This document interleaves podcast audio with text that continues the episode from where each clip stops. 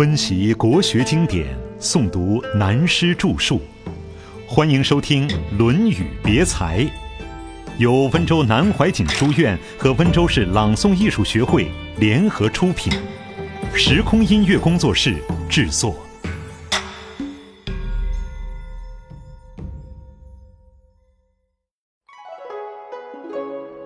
周富济贫，子华始于齐，然子为其母请诉。子曰：“与之辅。”请义曰：“与之与。”然子于之素无柄。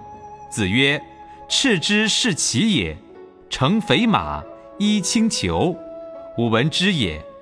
君子周急不计父。”子华名公西赤。孔子弟子，少孔子四十二岁。有一次，公西赤派出去做大使，这时孔子大概在当政。冉求是公西赤的同学，他因为公西赤还有母亲在家，于是就代公西赤的母亲请求食物配给，也就是请拨一笔安家费。孔子说：“好，给他一府。府是古代度量衡的单位。”六斗四升为一府，这是米谷的成数，数量不多，所以冉求为他请益。冉求为同学说话了：“老师，一府少了一点儿，给他增加一些吧。”于是孔子说：“好吧，加给他一羽。羽是古代容量的单位，十六斗，等于说孔子原来给他五万元，现在又增加了八万。大概当时冉求是在孔子那里当总务。”一招权在手，便把令来行。为了同学，不管孔子的意见，另外自己一批给了五饼。当时十六斛为一饼，现在来说数字相当大，好像一下子给了三五十万了。事后孔子知道了，但是并没有责怪冉求，这也是一种教育。当然，现在做官就难了。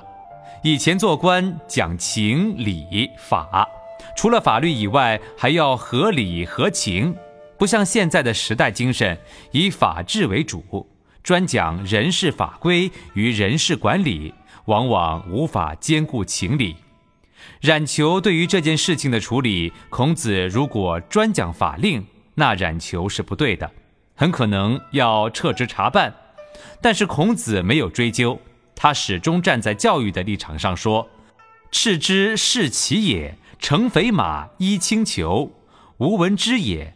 君子周急不计父。”意思是对学生们说：“你们要知道，公西赤这次出使到齐国去，神气的很，坐的是第一流的交通工具，穿的是第一流的行装，等于现在西装几十套，皮箱几十口。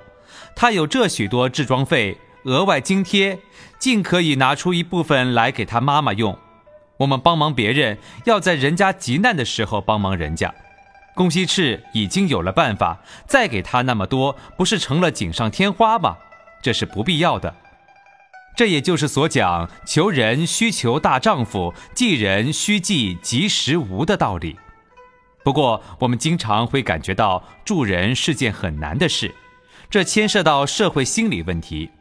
比如有一个朋友又穷又病，于是替他找些朋友出钱治病。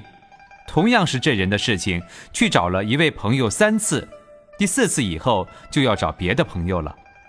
有时为了周人之急，我们可以要求别人再来一次，但别人却答复说今天实在不行。我们也许可以勉强的说这一次算我要的，这就等于硬上了。但是某人一死，朋友们又很热心的出钱出力帮忙买棺材了。有时候碰到这种情形，真使人有很大的感慨，也感觉很奇怪。当某人生前有急难的时候，替他奔走，找人帮忙还不大顺利；而他死了以后，大家又这样踊跃帮忙，同情他，可怜他穷病的死了。这种心理用在某人生前多好呢？把准备给他死后买棺材的钱，在他生前多出一点医药费，好不好呢？这都要仔细思量。所以说，道德行为又该怎样讲呢？研究下来，还是应该济人须济及时无比较重要。孔子说：“君子周急不济富，已经有了的人就不必再给他了。”从公西赤的事件看起来，好像孔子当主管时对于财政的管理是比较紧缩的。但是接着这一节连下来，便讲到另一件类似的事情，证明孔子对于财务并非谦吝。元思为之载，与之粟九百，辞。子曰：“吾以于尔邻里相党乎？”原宪也是孔子的学生。字子思，他在孔子过世以后就辞官归隐江湖。子贡后来相位的时候，因为很佩服他，特别去看他，结果被他刮了胡子。子贡去时排场很大，袁宪故意装扮成一个乡巴佬，穿了破旧的衣服会见子贡。见面以后，子贡说：“你生病了吧？”袁宪说：“我没生病，我没有钱，只是穷。”学道而不成才是病，像我这样子是穷而不是病。可是你学了夫子之道，看你今天这个神气派头，虽然把子贡弄得下不了台，不过由此也可见原宪的侠义气概。孔子当政时，原宪为之宰，这个宰是家宰，以今天的职务来说，相当于总务。孔子与之粟九百。这个九百的数字到底有多少，无法考据。总之很多。词，他不要那么多，希望减掉一点。但是孔子说：“你不要推辞，你用不完可以周济那些贫穷的亲戚朋友。”这一节是记载孔子出仕当政时两个不同的态度。公西赤外放当大使，同学帮忙，要求多发一点安家费。孔子认为并不需要。而原宪经济状况较差，当他为孔子当总务的时候，孔子把他的待遇提得特别高。原宪不要，孔子却反而劝他收下。从这个故事，我们看到孔子做之君、做之亲、做之师的风范。除了是长官的身份之外，还身兼父母师长之责，随时以生活中的事例来教育学生。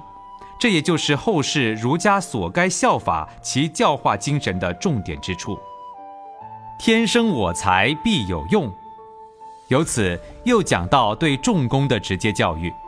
仲弓就是冉雍，本篇的主角，孔子最得意的学生之一。本篇第一句话，孔子就说他有当皇帝的才具，可使难面。前面我们曾经介绍过仲弓贫苦的出身。他的父亲当时的名誉也并不高明，大概各方面都很不如意，但这做儿子的却才德出众，因此孔子全力提拔这个学生，给予特别培养。